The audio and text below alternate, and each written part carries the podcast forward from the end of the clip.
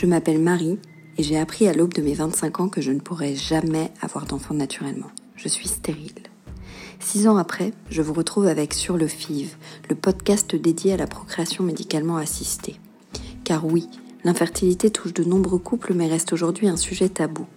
Pour avoir un enfant, nombreux sont celles et ceux à se lancer dans un véritable parcours du combattant. Un protocole long et éprouvant qui remue souvent le couple et son entourage. Alors pour comprendre et lever le voile sur des histoires souvent gardées dans le secret, nous allons à travers les épisodes de Sur le FIV retracer le quotidien de couples en PMA. Mais pas que. Nous nous intéresserons aussi à leurs familles, à leurs amis et aux professionnels de santé qui accompagnent jour après jour ces couples vers leur petit miracle. Des témoignages sur le vif, 100% vrais, pour se sentir moins seul dans ce combat.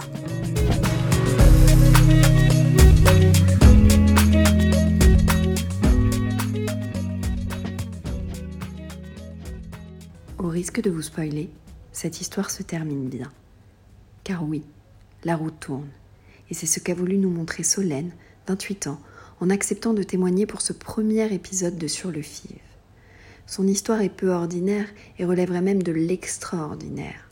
Alors ensemble, nous allons revenir sur son parcours, essayer de comprendre comment la petite fille bercée par la maladie est devenue une jeune femme battante, forte, prête à de nombreux sacrifices pour accéder à son rêve de maternité. Retour sur un parcours PMA, hors norme, aussi inspirant qu'émouvant, preuve qu'il ne faut jamais, oh non, jamais abandonner. Bonjour à tous, alors euh, moi je suis Solène, j'ai 28 ans, je suis infirmière puricultrice et je suis en couple avec Simon qui a 31 ans. Ça va bientôt faire 5 ans qu'on vit ensemble et puis euh, la petite particularité euh, de notre couple, je vais dire, c'est que moi je suis diabétique et insulino-dépendante depuis toute petite, depuis l'âge de 10 ans. Et c'est vrai que cette maladie a quand même un impact dans notre vie quotidienne, dans le sens où dès notre plus jeune âge, on a quand même des complications qui font que on peut pas non plus vivre une vie euh, comme tous les autres. On enchaîne quand même pas mal de rendez-vous, que ce soit chez l'ophtalmo, chez le néphrologue, chez le cardiologue. Euh, les choses sont toujours été très programmées, que ce soit la grossesse, que ce soit, on, on peut rien faire euh, sur un coup de tête. Et c'est vrai que euh, j'ai tendance à dire souvent que cette maladie, même si j'en souffre pas psychologiquement aujourd'hui, m'a quand même volé une part d'innocence plus jeune. Et euh, mon compagnon qui vit avec moi bah, est obligé lui aussi de, vivre avec la maladie. Et, euh, et les contraintes que cela induit. Parce que finalement maintenant c'est lui qui angoisse pour euh, d'éventuels malaises ou des choses comme ça qui font que euh, ça a quand même un impact dans le couple. Mais bon, l'envie de bébé pour nous deux s'est présenté très très vite en fait. On a été très vite fusionnels, très vite très amoureux, très vite sûrs de nous. Euh, en cinq mois, on, habitait déjà ensemble. Un an et demi après, on a acheté notre maison. Notre relation a, été euh, très rapide et très fusionnelle. Et c'est vrai que euh, rapidement, l'envie de bébé est, est venue est venue à nous. Sauf que comme je le disais précédemment dans, dans petite introduction, c'est que dans le cadre d'un diabète insulino-dépendant, on ne peut rien faire euh, comme ça et tout doit être anticipé. Donc on savait qu'en en parlant euh, assez précocement, les choses se feraient pas comme ça. C'est-à-dire qu'il fallait que je rencontre déjà un obstétricien, un gynécologue, un endocrinologue, un cardiologue, un néphrologue, tous ces spécialistes qui devaient finalement me dire ok, vous pouvez y aller. Et forcément, l'ophtalmo, je n'en avais pas parlé, mais qui est finalement le, le plus gros euh, du sujet me concernant. Donc ça, ça s'est fait assez rapidement, un an, un an après, un an et demi après notre rencontre. Et finalement, euh, ça a été un peu plus compliqué que, ça. On a fait tous les examens euh, avant, euh, avant l'autorisation. J'aime pas dire ça, mais finalement, c'est vraiment comme ça que, ça s'est présenté. Quand on a euh, rencontré les différents spécialistes et fait les différents examens qui sont liés au diabète et, à l'évolution d'une maladie chronique, les examens concernant ma rétine étaient, étaient pas bons puisqu'ils montaient à un, stade de rétinopathie diabétique euh, proliférante sévère. C'est un stade euh, très avancé dans la maladie qui touche les diabétiques. Souvent, on entend parler de euh, cécité et de diabète. Je vais pas rentrer dans les détails, mais clairement, on était, euh, on y était. Euh, et je pense que j'ai eu la chance dans mon parcours de A à Z d'arriver toujours au bon moment. C'est-à-dire qu'il y a toujours eu un traitement qui venait d'arriver sur le marché, entre guillemets, pour essayer de traiter la pathologie. Donc, quand on a découvert ma rétinopathie, c'était en 2015, non, je sais plus, si, décembre 2015, c'est ça il a fallu euh, commencer un traitement par laser. Au début, on m'a dit ça va durer euh, trois mois, quatre mois. De toute façon, il n'était plus du tout question de grossesse parce qu'à ce moment-là, euh, mettre en place une grossesse complètement, ça, comment dire, ça majorait les effets de la maladie actuelle sur mes yeux. Et donc, il fallait vraiment soigner d'abord ma rétinopathie avant de réaborder le sujet. Donc, en janvier 2000 commence le traitement pour ma rétinopathie. C'est des séances de laser euh, vraiment euh, physiquement, euh, c'est très dur, fait très mal. Bon, bref. À répétition, il fallait griller entre guillemets tout le pourtour de ma rétine. Et puis les rendez-vous passent, les mois passent, il n'y avait pas d'amélioration jusqu'en août 2016 où on me dit que là, ça avait vraiment flambé. On m'envoie voir des spécialistes à Marseille, à Paris pour avoir différents avis à ce moment-là, on me demande de me mettre en arrêt de travail, puisque c'est vrai qu'avec mon métier, euh, je suis beaucoup sur la route et c'était compliqué euh, de garder une bonne vision, enfin une vision suffisante pour pouvoir conduire en toute sécurité, sachant que j'avais déjà eu un accident de la route. Donc je m'arrête, euh, je fais mes traitements, mes suivis pendant un an. Le traitement, en gros, ça a été un an.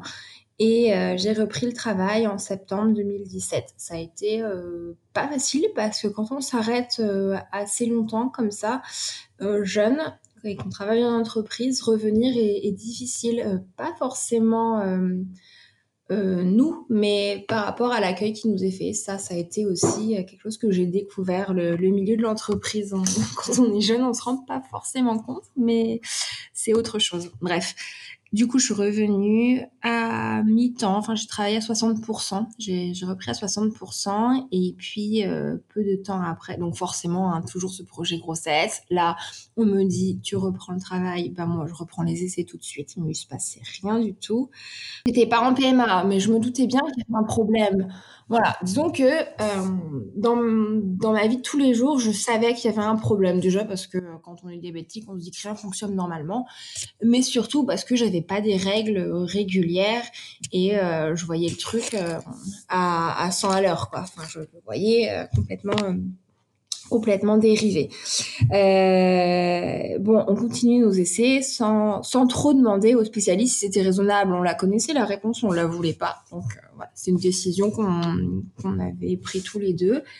Et donc, euh, on fait nos essais, je vois différents gynécologues, sincèrement, j'ai dû en voir quatre ou cinq. Tous me disent, il n'y a pas de souci, vous avez effectivement des retards sur vos règles, ils me prescrivent euh, ah, du façon, notre ami du façon. Euh, j'en ai même qui m'ont prescrit d'autres pilules, donc je crois qu'ils n'ont pas trop compris pourquoi je venais les voir. C'était assez drôle. Ouais. Et puis, euh, au bout d'un moment, euh, je me souviens quand même de, ce, de l'obstétricien qu'on avait rencontré en même temps qu'on avait rencontré tous les spécialistes et qui nous avait dit si vous voyez que vous avez du mal à avoir un enfant, euh, vous nous recontactez parce qu'on a une équipe euh, pour ça. À l'époque, moi, la PMA, ça me parlait pas plus que ça.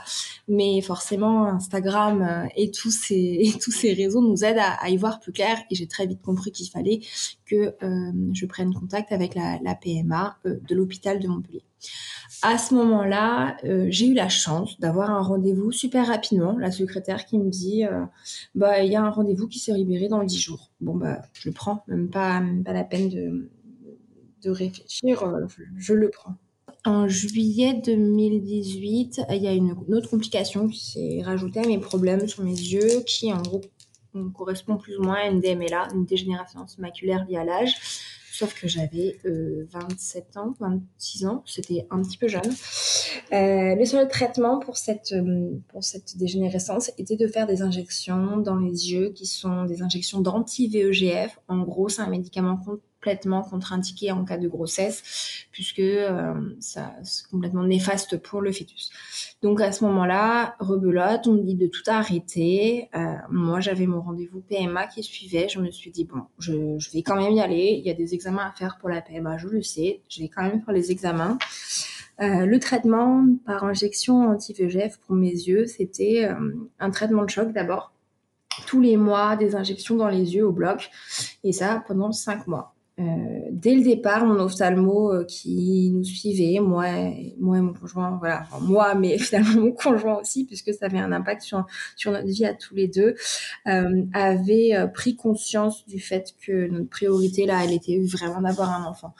ce désir était de plus en plus ancré en nous, dans le sens où moi, je me disais que pour affronter tout ça, pour affronter tout ce que je trouvais injuste par rapport à à la vie, à la maladie, en fait, j'avais juste besoin de, me lever le matin, euh, l'esprit plus léger, en pensant à autre chose que moi, en ayant du souci pour quelqu'un d'autre que pour moi. Et je me disais que voilà, c'était vraiment pour moi qui suis en plus infirmière puricultrice, je crois que le désir d'enfant est, là, mais depuis tellement longtemps. Euh, toujours dit que j'étais une femme à enfant, en fait, sans savoir que finalement, ce serait peut-être un peu plus compliqué que ça. Donc, on a fait, j'ai fait les, cinq mois de traitement. Arrivé en décembre 2018, on avait aussi fait tous les, tous les examens liés à la PMA, qui relevaient franchement rien d'anormal, d'un côté comme de l'autre. Euh, rien. Donc là, elle me, la gynéco me dit, bon, on va passer sur des stimes. Par contre, euh, votre ophtalmo m'a bien passé le message que vous aviez arrêté le traitement, mais que normalement, vous deviez le continuer. Donc, euh, par rapport à votre projet de grossesse, il m'a laissé un an de, un an de fenêtre euh, thérapeutique. Donc, euh, j'ai un an pour, euh, en gros, vous mettre enceinte. C'est un an pour y arriver et que pendant cette année-là, moi, sans traitement, bah, je voyais ma vision concrètement se dégrader. Donc, c'est une pression monstre. Franchement, maintenant, je le vois avec du recul. J'en rigole, mais non, c'est, c'est juste la pression. c'est plus possible, quoi. Enfin, on peut pas porter ça sur nos épaules. Bah, après, ceci dit, je me dis que j'ai eu la chance que les choses aillent très vite pour moi. Et ça, j'en suis consciente. C'est-à-dire que toutes les étapes ont été sautées hyper rapidement. Euh, du coup, on a vraiment commencé les injections pour stimulation ovarienne parce que du coup, moi, le problème, c'est que j'avais pas mes règles. J'avais des règles très irrégulières, voire pas du tout. Donc, on a commencé par traiter les, les problèmes de l'ovulation première euh, stime au mois de janvier. Et là elle se rend compte que je réponds au traitement. Mais en fait première stime euh, elle m'a dit clairement on aurait pu faire une FIF quoi. J'avais 6 euh, ovocytes sur l'écho. Donc horrible. On déclenche pas. Moi je suis dégoûtée. Forcément je me dis que c'est horrible de dire ça mais ça aurait été plus simple de commencer directement par une FIV parce que je sentais le truc venir comme quoi ça allait être ça allait être la guerre quoi donc on a fait sept mois sans interruption, sept mois de steam comme ça d'affilée. Euh, et je crois que sur les sept mois, il y a eu que deux déclenchements. Il y a eu des hyperstimulations et puis il y a eu des trucs cons, style une sage-femme qui avait oublié de noter qu'il y en avait un qui était à 19 mm, donc on déclenche pas le bonjour et du coup, trois jours après, quand on refait le monito, bah il y en a trop et on ne déclenche pas. Il y a eu la fois où euh, moi j'avais, j'ai commencé par des dosages plus petits. J'étais sous Fertistart, euh, j'ai commencé euh, sous Fertistart 75, et puis progressivement on augmentait pour que le traitement dure moins longtemps. Et je crois qu'en fait j'étais passée sur des seringues de 150 où j'injectais deux tiers. Et sans m'en rendre compte, lors d'un des protocoles, et là je suis voulu, en fait j'ai dû prendre les ceux de 75 quoi. Et du coup ça a fait foirer mon protocole. Donc il n'y a pas eu que des hyperstimes, mais il y a eu des choses qui font que ouais, ça, de toute façon ça te flambe, ça te flambe ton truc parce qu'à un moment euh, tes oestrogènes diminuent. Enfin voilà, c'est des trucs cons, mais, mais ça arrive. Chaque fois je me disais mais voilà, puis, et puis c'est surtout que j'y croyais pas en fait. Au fur et à mesure que ça passait, je me disais mais ça ne marchera jamais. Il y a aussi eu les cycles où euh, on ne déclenche pas officiellement, mais finalement euh, sur trois ou quatre ovocytes, euh, bah je fais quand même mon ovitrel en me disant bah là de toute façon ça va marcher quoi. Parce que c'est aussi ça la pression de la PMA. On a toutes, je crois, à un moment pété un peu un câble en se disant qu'en faisant des choses qu'il ne faut pas faire, ça marchera mieux. Mais non, ça ne marchait pas. Donc, euh, donc voilà, on arrive en fin juillet, début août. Euh, j'avoue que là, moi, j'étais exténuée. J'avais pris 6 kilos. Euh, j'étais fatiguée. Enfin, j'en pouvais plus. Et puis, je stressais énormément parce que je voyais pas le bout. Euh, je, me disais que si ça avait dû marcher, ça aurait marché. Et que là, c'était pas possible de continuer comme ça et de prendre autant de risques, euh, autant de risques euh, pour moi. Ce qui m'a vraiment fait réagir, c'est quand, en, juillet, toujours dans un contrôle par rapport à, mon diabète, on se rend compte qu'il y a une souffrance rénale qu'il n'y avait pas.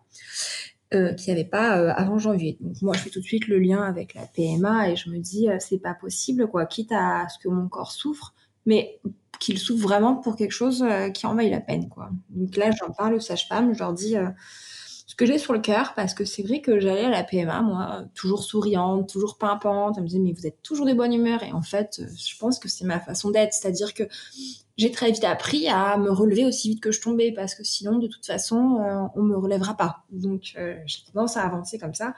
Et puis là, je leur dis un matin, mais là, en fait, je me relève pas, quoi. Je rampe, ça va pas. Et j'en peux plus et j'y arriverai jamais. On n'y arrivera pas. Euh, on a lancé les procédures d'adoption, mais moi, franchement, je suis malheureuse de tout ça parce que je comprends pas pourquoi ça ne fonctionne pas. On est prêt à passer la vitesse supérieure, on a compris que ça ne, marchait pas, et puis euh, j'en peux plus, quoi. J'en peux plus. Euh, je crois que l'après-midi même de mon appel, ma gynéco, elle m'appelle sur mon perso, elle me dit bon, on passe en FIV. Par contre, on est en plein été, donc pour les dossiers, tout ça, ça va être un peu compliqué. Il faut que vous refassiez des examens, donc on, part pour octobre. Et en attendant, je vous montre les sous-pompes GNRH. Euh, La pompe GNRH, c'est une pompe en fait euh, qui remplace l'hypothalamus. Euh, ce que j'ai oublié de préciser et qui finalement a un gros impact dans mon parcours PMA, c'est que étant plus jeune, vers l'âge de 14-15 ans, j'ai eu une grosse période d'anorexie. Et je pense que c'est ça qui a flingué complètement mon hypothalamus et donc mon système d'ovulation et qui fait que j'ai une réserve ovarienne de fou, mais que ça ne sort pas.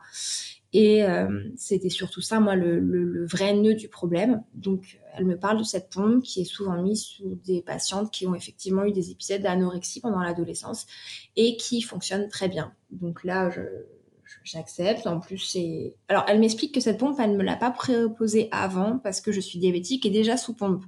Et qu'elle avait peur qu'en ayant deux pompes, ce soit un peu compliqué à gérer. Bon, bref, je pense que si elle m'en avait parlé, je ne lui aurais pas forcément donné la, même réponse parce que par rapport au steam, euh, ça n'a rien à voir. La pompe, on la change une fois tous les trois jours et on n'en parle plus. On oublie tout ce qui va avec. L'ovulation se fait naturellement. C'est vraiment. Euh, enfin, il n'y a, rien à voir. Au niveau du confort, on est, quand même euh, sur autre chose.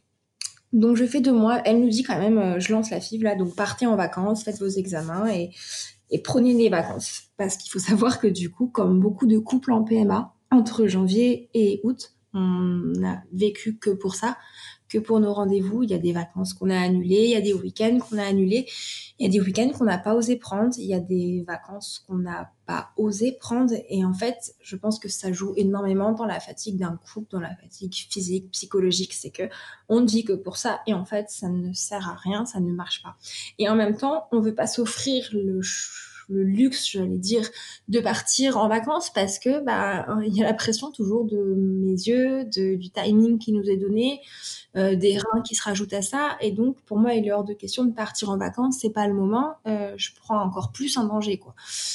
Donc euh, voilà, la pompe, je pense qu'elle nous l'a mis euh, sans espérer euh, grande victoire, mais en tout cas en disant qu'on partirait l'esprit plus léger et ça demande beaucoup moins de contrôle échographique, donc c'était très bien. Donc on est parti, ça nous a fait un bien fou. on préparait notre mariage qui doit avoir lieu en, juin cette année. Enfin bon bref, nickel, ça nous a fait, ouais, ça nous a fait un bien, mais mais vraiment trop trop bien. Et puis, euh, deuxième cycle de pompe euh, qui se termine euh, fin octobre. Je devais avoir mes règles le 30 ou le 31. Je les ai toujours pas, le 3. Et là, je me dis, ça y est, je suis enceinte. J'étais à fond, comme tout le monde. Hein. Je me dis, c'est pas possible. Moi, dis jamais de retard de règles. Et puis, et puis, je fais le test urinaire. Et puis, bah, il était négatif deux, deux jours après, ou même le soir même, je crois. Enfin bon, mes règles sont arrivées. Et là, j'appelle la PMA. Et ça allait tellement vite, elles dit bon bah tout est prêt pour la FIV, euh, on y va, euh, voilà vos dosages, euh, vous commencez là, là, là, là, là. Alors j'avais déjà eu les papiers, on avait déjà dû tous les deux prendre des antibiotiques parce que la spermoculture de, mon chéri était pas terrible, mais rien non plus de, grave. On avait quand même quelques informations, mais aucune réunion pluridisciplinaire, rien de plus, quoi. Donc, par exemple, ça fait, euh, ça pas amusé, mais fait sourire plusieurs d'entre vous, parce que c'est vrai que jusqu'au jour de la ponction, j'étais en train de demander à tout le monde, euh, je fais ma locale ou ma générale. Je ne savais pas. Et après, sur Instagram, pareil, je cherchais d'autres filles de mon centre pour leur poser des questions, parce que je ne connaissais pas l'organisation de mon centre finalement, le fait euh, d'être infirmière et mon conjoint médecin, ça nous a pas mal lésé là-dessus parce que euh, le corps médical a dû penser que, que l'on savait ou qu'on trouverait l'information. Mais quand ça nous concerne, c'est différent. Il y a beaucoup de choses qu'on ne veut pas savoir ou des choses qu'on pense savoir et qui sont complètement fausses.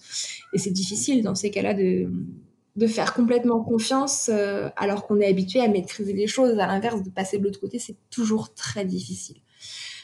Donc la FIF commence et franchement moi psychologiquement c'était un désastre. C'est-à-dire que de A à Z ça le faisait pas quoi.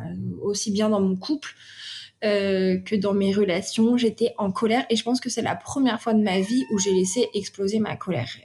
j'ai trouvé le numéro de la psy de la PMA que je n'avais pas sur internet et je suis allée discuter avec elle mais je pense que ça m'a fait tellement du bien de tout lâcher et euh, c'est une phrase bête qu'elle m'a dit, et en fait, qui, nous est jamais dit, mais qui fait du bien. Elle m'a dit, mais vous pouvez être aussi négatif que vous voulez, ça ne changera rien au résultat. Mais du coup, je me souviens, un premier monito, je vais voir les sages-femmes, j'ai je suis pas contente, ça me saoule, mais j'ai le droit de le dire. La psy, elle m'a dit que je pouvais. Ah bon? Oui, je peux dire tout. Et en fait, crier sa colère une bonne fois pour toutes, mais ça fait tellement du bien. Je crois que j'ai tout lâché moment de cette FIV, quoi, parce que ça allait trop vite pour moi. J'étais pas prête, mais je pense qu'on ne peut pas l'être euh, vraiment, en fait. C'est compliqué de savoir quel est le bon moment et, et moi, j'ai eu l'impression, en fait, d'avoir été forcée par mon conjoint, ce qui n'était pas vrai, mais j'avais besoin qu'on me mette un coup de pied au cul et, et c'était difficile d'entendre des choses de sa part, style euh, j'ai toujours été là pour me battre euh, dans ta maladie et là ça nous concerne tous les deux et je veux que tu le fasses quoi. Et c'est horrible parce que nous, les femmes, on vit quand même pas la même chose en PMA que, que nos conjoints. Euh, c'est même pas comparable, euh, je veux dire, psychologiquement que physiquement. Et d'ailleurs, on le voit dans nos échanges sur Instagram. On se retrouve entre nous pour échanger des choses qu'on a l'impression bien souvent que nos compagnons ne peuvent pas comprendre. Euh, et voilà. Et ça a été quand même très compliqué. Après, de A à Z, je crois que tout s'est bien passé. Euh, ils avaient toujours peur de, de l'hyperstimulation dans mon cas. Euh, il y avait, euh, alors il m'expliquait qu'il y avait deux protocoles. En gros, on déclenchait soit avec l'eau vitrelle, soit euh, avec euh, je sais plus lequel. Il y a un des deux, un des deux qui permet de lutter contre l'hyperstimulation ou du moins de protéger les organes tels les reins principalement, des choses comme ça lors de la lors de la lors du déclenchement mais qui par contre derrière empêche euh, un transfert parce que du coup la, la muqueuse elle, devient un peu moins épaisse et de moins bonne qualité. La ponction arrive 14 jours après le, le début de mon de mon traitement. Euh, c'était compliqué parce que euh, je pars au bloc sur les coups de midi et demi à jeun, diabétique. Je ne pouvais pas le schéma, mais en vrai, cette journée, elle a été longue.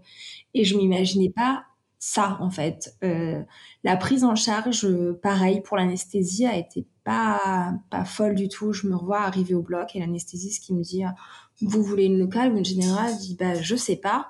Elle me dit bon bah en local euh, ça se fait très bien et je dis oui mais en fait dans ma vie on m'a jamais laissé le choix parce que la plupart des interventions que j'ai eues elles ne pouvaient pas se faire en général mais j'avoue que cette fois-ci si je pouvais ne pas avoir à subir les choses je serais contente quoi. Et là, je commence à m'effondrer encore, mais je faisais que pleurer. Je pense qu'hormonalement, c'est, difficile à, gérer la fibre aussi pour, pour nous parce qu'on n'est pas, pas préparé à ça. Et puis là, l'équipe, elle, vient me voir et c'était tous quand même hyper bienveillants. Pour le coup, on est quand même, je trouve, en tout cas, dans mon centre, très bien entouré. Et puis, elle me dit, bah, on commence en local. Par contre, si vous voyez que ça va pas, on part en général. Bref on parle là-dessus. Je pense qu'elle m'envoie une bonne dose de sédation parce que je commence à planer complètement et elle lui raconte des trucs, mais que je ne raconterai pas comme ça. Donc ça a dû être euh, assez, drôle au bloc. Euh, et puis euh, la ponction se fait. Sur le coup, je n'ai pas très très mal. C'est en, en, salle de réveil que ça devient un peu plus compliqué. Et finalement, ce n'est que en revenant dans ma chambre que je comprends pourquoi j'avais si mal, quoi. Euh, c'est-à-dire qu'en fait, la biologiste qui arrive et qui nous dit on a prélevé 31 ovocytes mûrs. Et ça, moi, sur le coup, euh, de toute façon, j'étais tellement shootée que je comprends pas ce que ça veut dire. Je me suis dit, oui, bon, il y en a plus que sur l'écho, mais euh, en fait, j'avais pas compris que dans son message, quand il y en a 31, ça veut dire que c'était 31 euh, mûrs, quoi. C'était pas juste ce qu'on voyait à l'écho et qu'ils étaient pleins, quoi. Et je comprends pas sur le coup. Je me dis bon, ok, pas de souci. De toute façon, euh, les choses s'enchaînaient. Fallait qu'on rentre. Alors, qu'on rentre. Ils me disent manger, faites pipi, euh, très bien. On rentre et puis, euh, bah, comme je regardais sur Instagram, je me dis bah tout le monde a un appel du biologiste le lendemain, le surlendemain. Et puis pas d'appel. On arrive donc ma fonction était le lundi. Le lendemain j'ai pas d'appel. Je me dis mince, ça se trouve il y rien, ils veulent pas me le dire. Je psychotais, hein, mais à fond.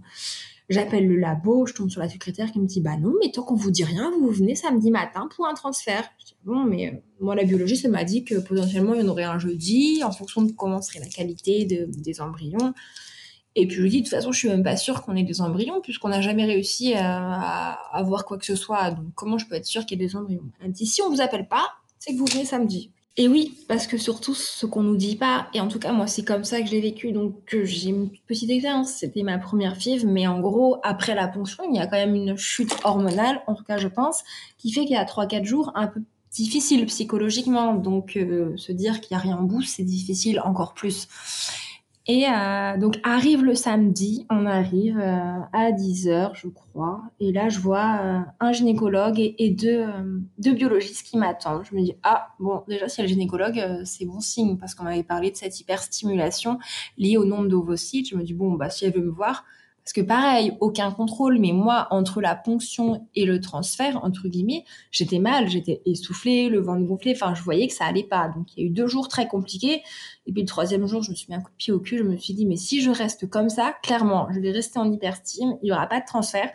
Donc je suis allée courir, enfin des trucs. Je, je, je, me suis vraiment mis un coup de au cul, mais ça m'a pas fait du, enfin pas fait de mal. Hein. Donc euh, pour le coup, je je regrette pas. Le samedi, j'arrive et elle me dit bah dis donc, euh, vous avez une bonne tête quand même pour quelqu'un à qui on a prélevé 31 ovocytes. par contre, on peut pas vous faire de transfert si je vous fais pas un examen euh, comme ça. Et moi je vous dis, je lui réponds mais en fait déjà, est-ce qu'il y a des embryons? Est-ce que ça a marché? Me dit oui, oui, il y a des embryons, mais je, je vais laisser les, les, biologistes vous en parler, mais ça a bien marché. Je dis bon, d'accord. Elle me fait l'examen, donc deux ovaires à 10 cm chacun, tout va bien. Euh, ils gros, mais tout va bien dans le sens où il n'y a pas eu d'épanchement au niveau du foie. Bon, je n'ai pas les termes exacts, mais en gros, l'hyperstimulation, elle est modérée, donc... Euh, donc c'est pas une contre-indication au, transfert. Par contre, elle m'explique que je prends un risque en demandant ou en acceptant ce transfert, dans le sens où effectivement ça pourrait relancer tous les signes et les symptômes d'une hyperstimulation et potentiellement aggraver, euh, euh, aggraver les complications me concernant, c'est-à-dire les reins, les yeux. Mais je lui dis que de toute façon, euh, si on est là aujourd'hui, c'est quand même pour prendre des risques parce que sinon, jamais je me serais tournée vers la PMA. Mon conjoint, là, il, se pissait dessus, hein, clairement. il dit oui, mais sinon, euh, euh, sa question à, la gynécologue était, euh, mais parce que si on doit reporter, si on doit faire un transfert plus tard, est-ce qu'elle devra refaire des piqûres? Et ça m'a fait rire, en fait, parce que je me suis dit, on n'a vraiment pas du tout la même vision de la PMA, quoi. C'est... Et, bon, bref, du coup, je le regarde, je l'assassine du regard. et là, il regarde la, la gynécologue, dit non, mais je la suis, hein, de toute façon, je la suis.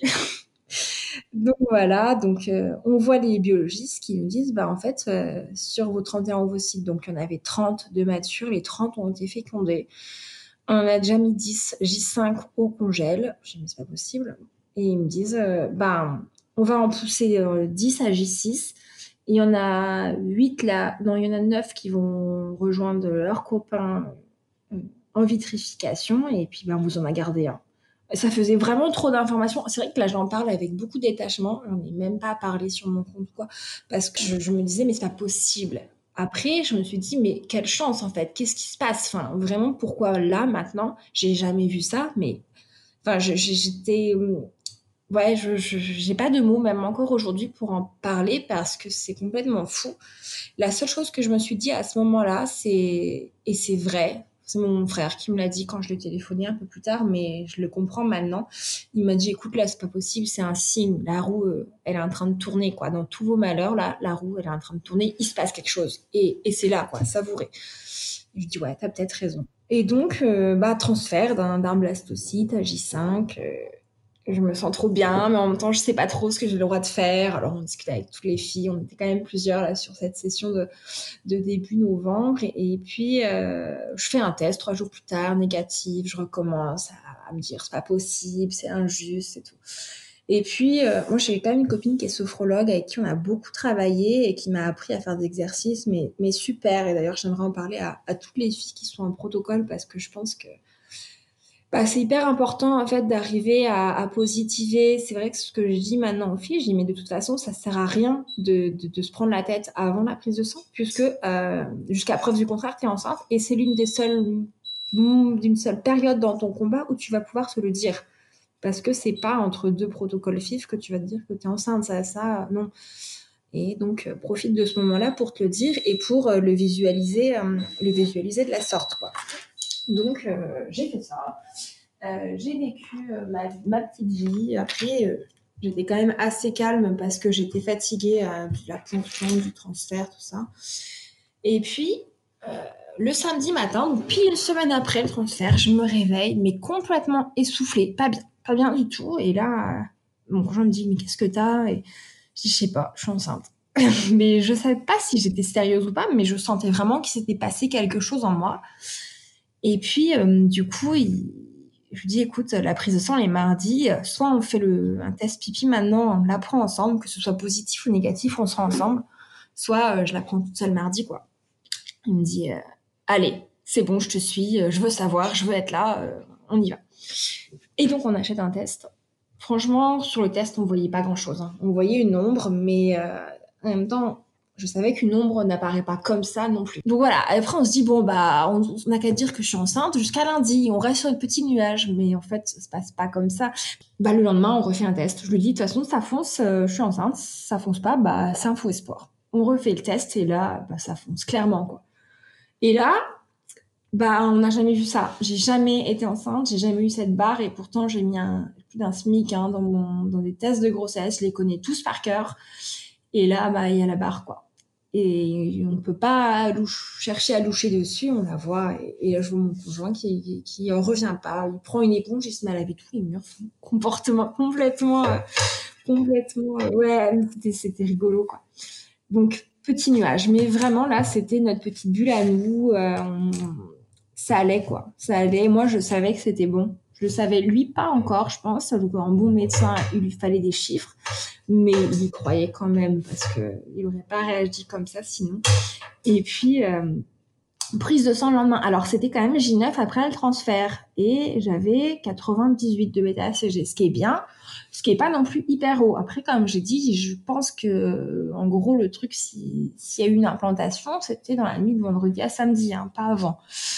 Donc 98, moi j'étais trop contente. De toute façon, je le sentais, je le sentais, je le voyais sur l'équilibre de mon diabète. Et puis, euh, ouais, j'étais beaucoup plus essoufflée. En fait, les signes de, l'hyperstimulation étaient vraiment plus présents. Donc en gros, euh, moi c'était même pas des signes classiques d'une grossesse, mais j'étais allongée, fatiguée, euh, essoufflée. voilà, c'était pas je pouvais rien faire, hein. clairement, je pouvais pas ignorer les symptômes. Et puis, euh, deux jours plus tard, reprise de sang. Et là, au labo, je leur dis, par contre, vous me validez les résultats avant midi. Moi, j'en peux plus. Je suis en train de bouillir. Euh, le nombre de bêta-ACG que je suis venue faire chez vous, c'est la première fois que j'ai un positif. Là, faut qu'il est doublé. Bon, bref, elles étaient adorables, les filles du labo, mais elles m'ont pas validé avant minuit, avant midi. Hein, donc, je les ai harcelées. Et puis, euh, c'est bon, ça avait doublé 200, 208. Donc là, super sereine, trop contente. J'en parle à mes proches, ceux qui m'ont suivi vraiment pendant mon parcours à PMA, mes parents, mon frère et ma meilleure amie qui est, ma témoin. Mon conjoint Simon, trop content. Et finalement, je me suis rendu compte que bah, le lendemain, ça y est, je restressais. Je me disais, c'est pas possible, c'est pas assez. Et finalement, depuis cette prise de sang qui a eu lieu, bah, la première prise de sang il y a 10 jours, euh, franchement, j'ai refait des tests, quoi. Tous les deux jours, je refais un test urinaire. Et c'est terrible de se dire que juste pour vérifier que tout va bien et se dire à un moment que notre corps peut bien fonctionner alors qu'il ne l'a jamais fait et que finalement la médecine aujourd'hui ne fait plus rien mais que c'est le corps qui prend le dessus. C'est-à-dire que moi, les sages-femmes de PMA m'ont dit d'arrêter tous les traitements. Maintenant, de plus rien faire, c'est difficile de lâcher complètement prise et de se dire euh, ok tout va bien quoi. Et pourtant euh, en PMA ils appellent, ils disent vous êtes enceinte, ça va aller, faites-vous confiance. Mais malgré tout ça, euh, ça le fait pas. À moi, en tout cas, pour l'instant, c'est encore trop tôt. Je pense qu'il va me falloir euh, une éco-datation qui va bientôt arriver pour réaliser que, que, ça va aller. En tout cas, ce que je voulais dire et de ce que j'ai pu constater, donc euh, vraiment là, moi j'ai refait une prise de sang aujourd'hui avec une semaine d'écart en me disant je, veux voir ce que ça donne. Parce que j'en avais marre de faire des tests et puis je me suis dit stop, après euh, c'est fini.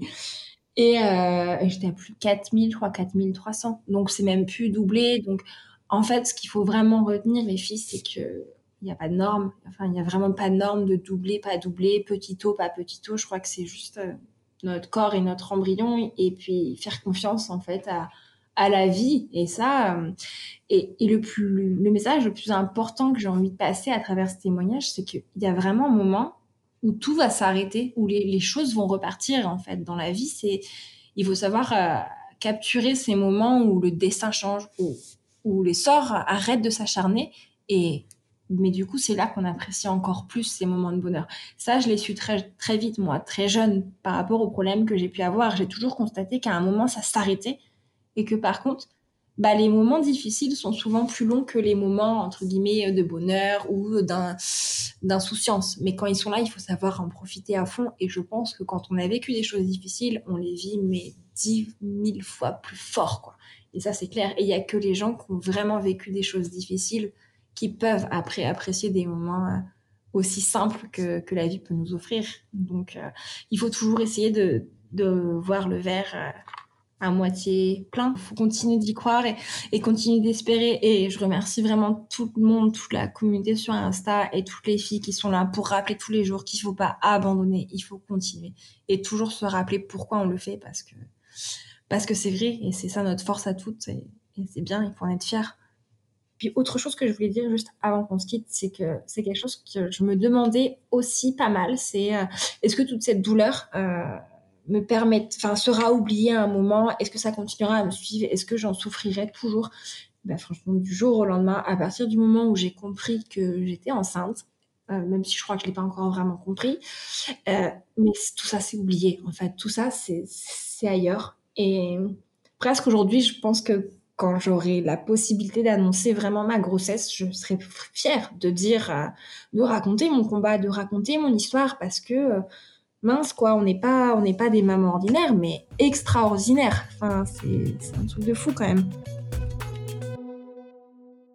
Merci infiniment à Solène de s'être livrée pour ce premier épisode de Sur le FIV et merci à vous pour votre écoute et parce que chaque témoignage est un véritable gage d'espoir pour celles et ceux qui espèrent encore leur petit miracle, je vous donne rendez-vous très prochainement pour un nouvel épisode. À très très vite.